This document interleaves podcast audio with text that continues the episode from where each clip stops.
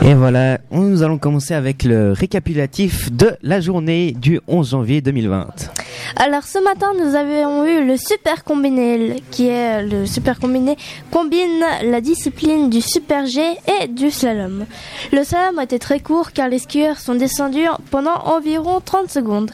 Comme on l'a déjà dit, la piste est raccourcie en raison de manque de neige au lieu dit du rachis. Pour cette journée, malheureusement, pas de médaille sur le podium pour les Suisses du combiné masculin.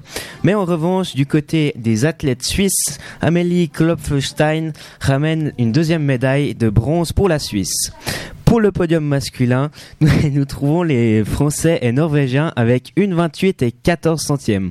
Une égalité parfaite pour ces deux athlètes. Le troisième, la troisième place est le Suédois Adam Auf, Auf, pardon, Aufstate qui descend en 1,28,69 à 28 centièmes des premiers. Et pour le podium féminin, l'Australienne Amanda Schlatzgeber, avec une 33 et 74 centièmes, remporte la médaille d'or. La Israélienne Noah Sla, Zlo, pardon, Zolos remporte la médaille d'argent avec le temps de 1,34,69. Et la Suisse Amélie, euh, la Suissesse, pardon, Amélie Klopfenstein avec un temps de 1,34,85. Et voilà pour cette journée du côté ski alpin. Maintenant, on va parler un peu de la patrouille suisse.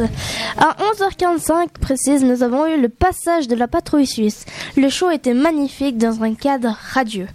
Vous pourriez trouver des photos sur nos réseaux sociaux.